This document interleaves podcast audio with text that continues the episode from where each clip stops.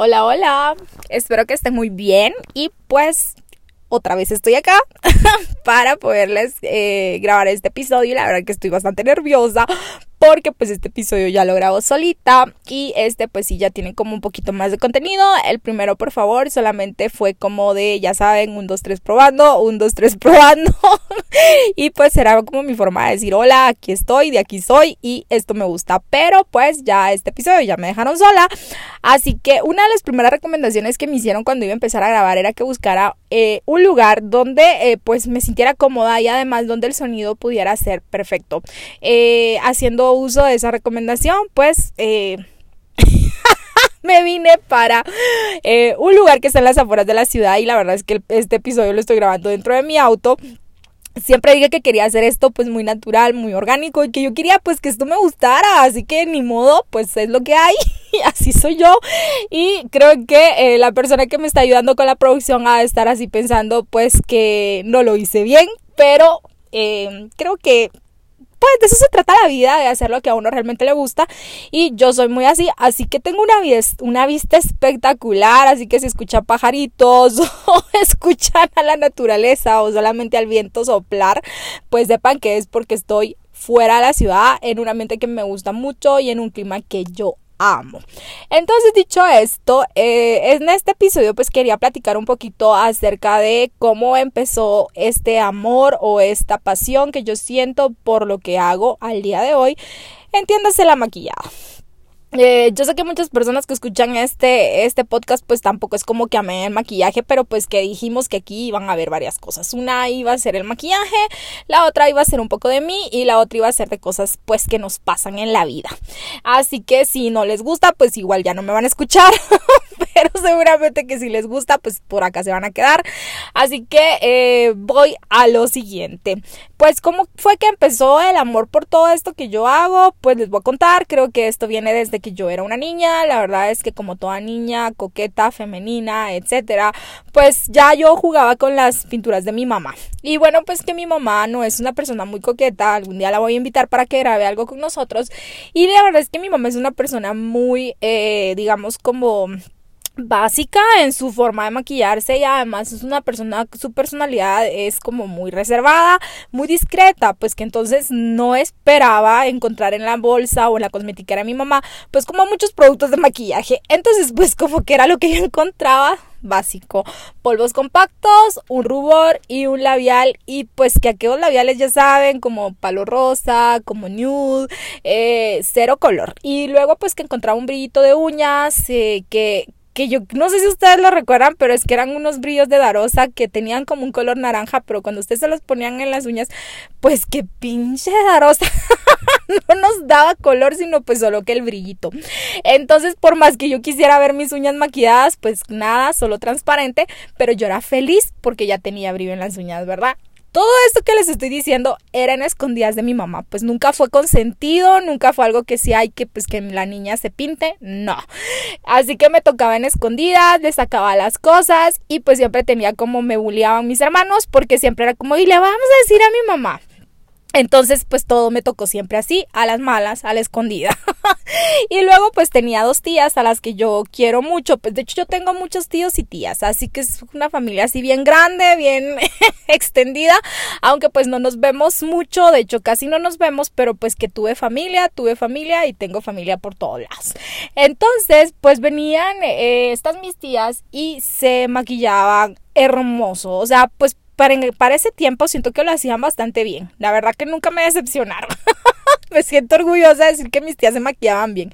Entonces tenía dos tías y una de ellas pues hacía aquel delineado de gato que ustedes no de infartos, una perfección, una cosa y a mí me gustaba estar ahí cuando ella se arreglaba. Pues que se arreglaba para ir a la fiesta, que se arreglaba para ir al trabajo y que se arreglaba para verse con los novios. Y digo los novios pues porque sí, pues para ver a los novios. Y luego mi otra tía pues esta era como un poquito que no se podía como pintar mucho los ojos, pero ella sí le fascinaba era maquillarse la boca. Entonces se ponía que los labiales espectaculares, aquellos colores que yo en la vida pues pensé que algún día iban a estar de moda pues ya, ellos ya, las, ya los usaban. Pues les estoy hablando también de los 90, tampoco sientan que estoy como viejita o anciana, ni mucho menos. Todavía no. Entonces, eh, eh, también tengo otro ejemplo que es de alguien que yo amo mucho con todo mi corazón, que es mi abuelita. Eh, mi abuelita, pues por la de mi mamá. Esta mi abuelita es una coqueta, porque todavía al día de hoy, pues que no va al mercado, no va a ningún lugar, ni a comprar cosas, ni, ni a ningún lugar, si no se, por lo menos se coloca su labial. O sea, una señora súper coqueta siempre, siempre, siempre que le gustó ahí andar con su labial y era algo que la caracterizaba mucho. Entonces, entre sus cosas era muy normal encontrar labiales de muchos colores y pues que ahí estaba yo, ¿verdad? Haciendo la travesura todo el tiempo y cuando ya estaba yendo a estudiar, pues que ya saben, era inevitable que yo, pues que comprara cositas y no las compraba, pues, ay, que pues que voy a ir a una tienda de maquillaje, no, no, no, no, no, no, no iba a suceder así, pero pues que siempre íbamos a levantar el evento, entonces lo que pudiera comprar del supermercado, ya saben, productos chalala, chalala, muy básicos y también cuando iba al mercado. Y obviamente mi centro de distribución de maquillaje o el lugar donde iba yo de shopping de maquillaje pues que era el mercado. No teníamos antes como pues que los lugares ay sí que las tiendas de maquillaje y tal. Por lo menos yo no las recuerdo. Y como dijimos que esto iba a ser muy eh, de hablar las cosas como son pues qué tal ahí empezó mi primera experiencia con el maquillaje. Y entonces me compraba aquellas sombras y pues yo no sabía nada de pigmentación de que si era bueno, no era bueno, si era de marca, no era de marca, pues la verdad es que eran pocas marcas también, no tantas como ahora. Y me fascinaban todos estos colores estridentes, neones, rosados, amarillos, verdes, azules. El azul, de hecho, era mi color favorito, negro. O sea, yo no sabía nada de técnicas de maquillaje. Puedo asegurarles que nada, sin embargo, pues yo me maquillaba.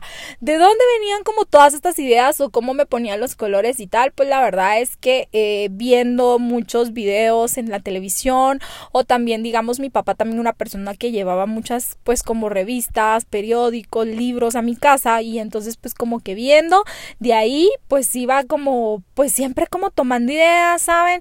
Y además de eso me empecé a dar cuenta que a mí eso de la moda pues que sí me gustaba y me gustaba mucho, ¿verdad?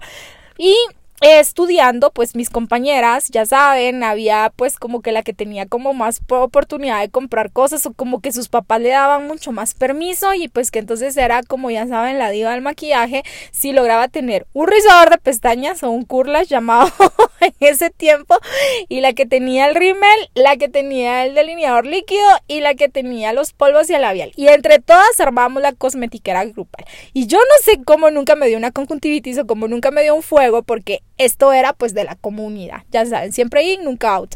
Entonces, nos prestábamos las cosas y siempre era como que compartíamos el maquillaje y éramos felices. Ya saben, la prima dona no era nada comparado con nosotros.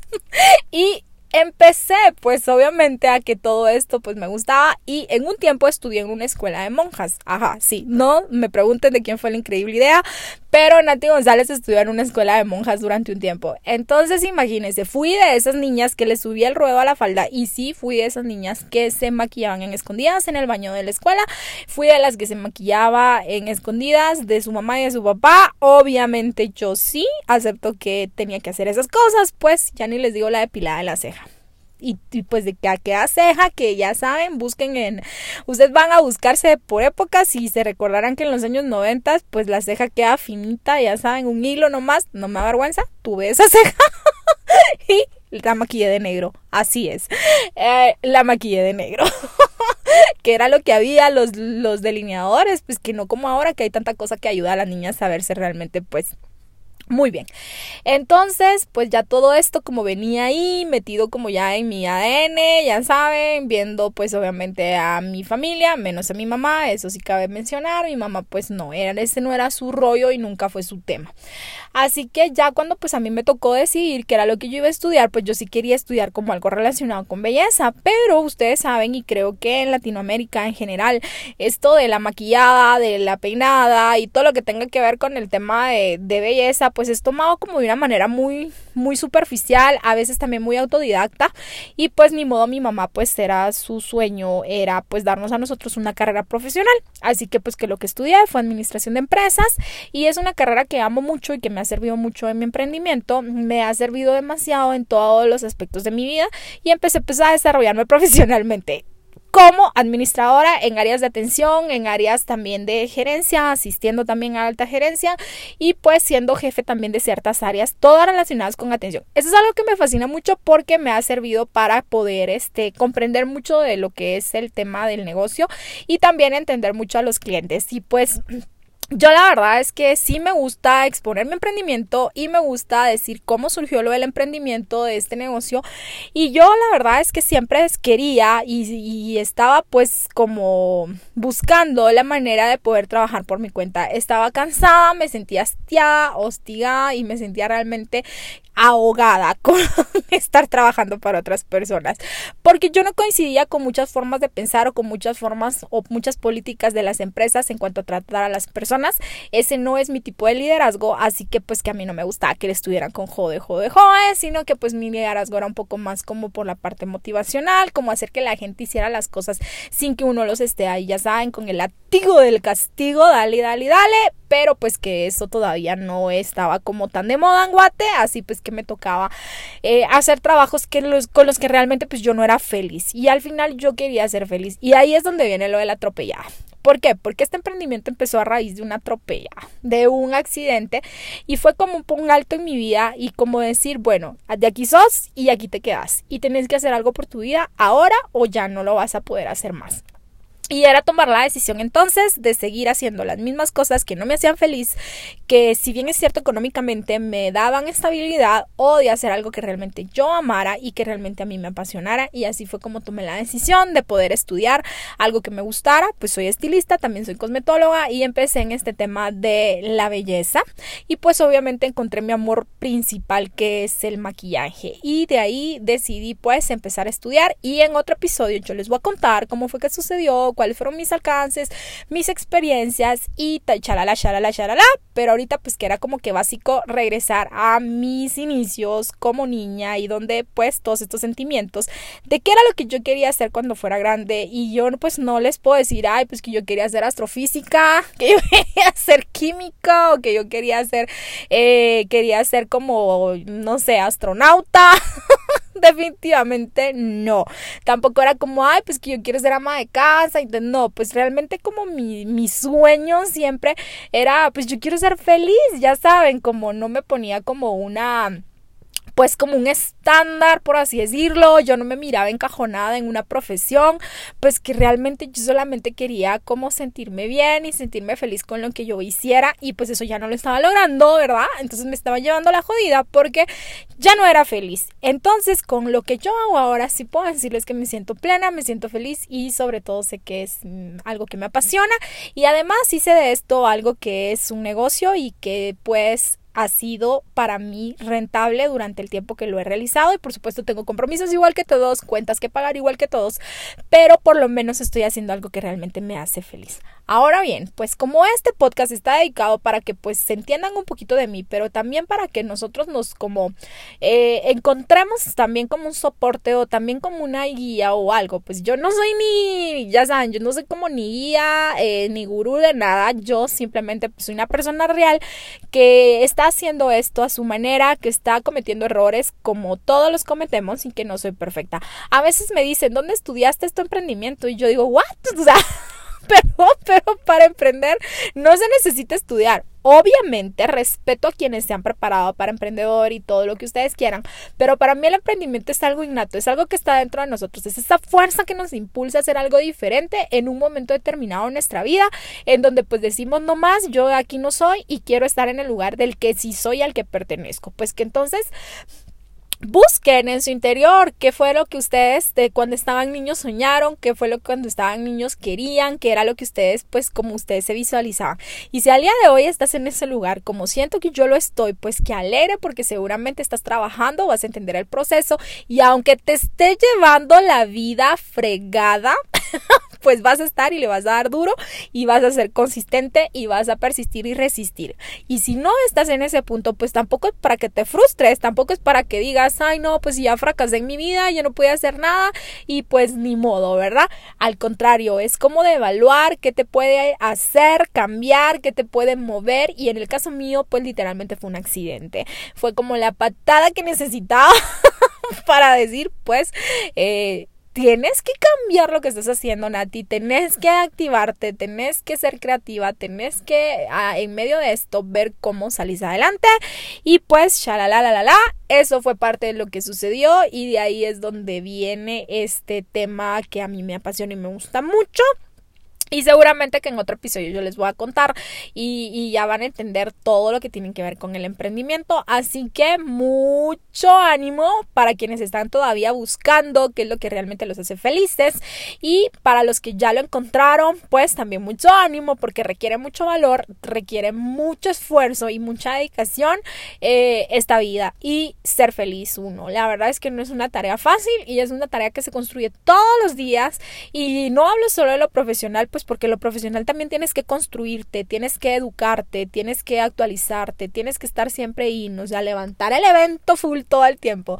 Pero también, este, como personas, son procesos que a veces nos debilitan, nos desgastan, nos frustran, nos hacen sentir tristes, pero tranquilo, todo esto es normal, o pues yo quiero pensar que es normal. Así que, eh, Miren ustedes, ya me hicieron recordar lo que pasaba en aquellos años y pues cuando uno es niño todo es felicidad y pues qué rico y fuera quedarnos ahí siempre, pero no, tenemos que evolucionar y de eso se trata. Así que gracias por haber escuchado este episodio, espero que sigan estando ahí para mí y que esta se bla bla bla bla bla bla bla bla haya servido para que ustedes entendieran un poquito cómo vamos a ir este, cómo me van a ir descubriendo. Yo sé que ustedes quieren saber más y que les gusta el chisme y estamos aquí en la platicar todos los días eh, tratando de eh, darles pues a ustedes un contenido que les guste y además de eso pues también darles si ustedes necesitan una patada y si un minuto de este podcast es la patada que necesita para empezar a trabajar en su sueño más grande en lo que ustedes realmente eh, querían cuando eran niños pues bien. No les voy a dar la fórmula ni tampoco les voy a decir que está ay no pues sí dale y que esto es súper lindo y esto es caminar sobre las nubes no puedo decirles que esto más bien es como eh, un eh, subir, bajar, subir, bajar, eh, estar en un montón de lugares muy bien, a veces muy mal. Y cuando digo muy mal es estar en el suelo y abajo en el subsuelo. Así de difícil puede ser el emprendimiento. Pero al final es si estás en lo que amas, realmente vale la pena. Vale la pena. Eso sí se los puedo decir. Así pues que nada, me voy, eh, me voy a ir a caminar, voy a ir a tomar un poco de aire fresco, creo que lo necesitamos todos también, han sido días difíciles y pues eh, espero que sigan atentos, les mando muchos abrazos, muchos besos y ya saben, estamos acá para compartir y también estamos acá para ser empáticos y dar mucho, mucho soporte entre nosotros. Chao, chao y hasta la próxima.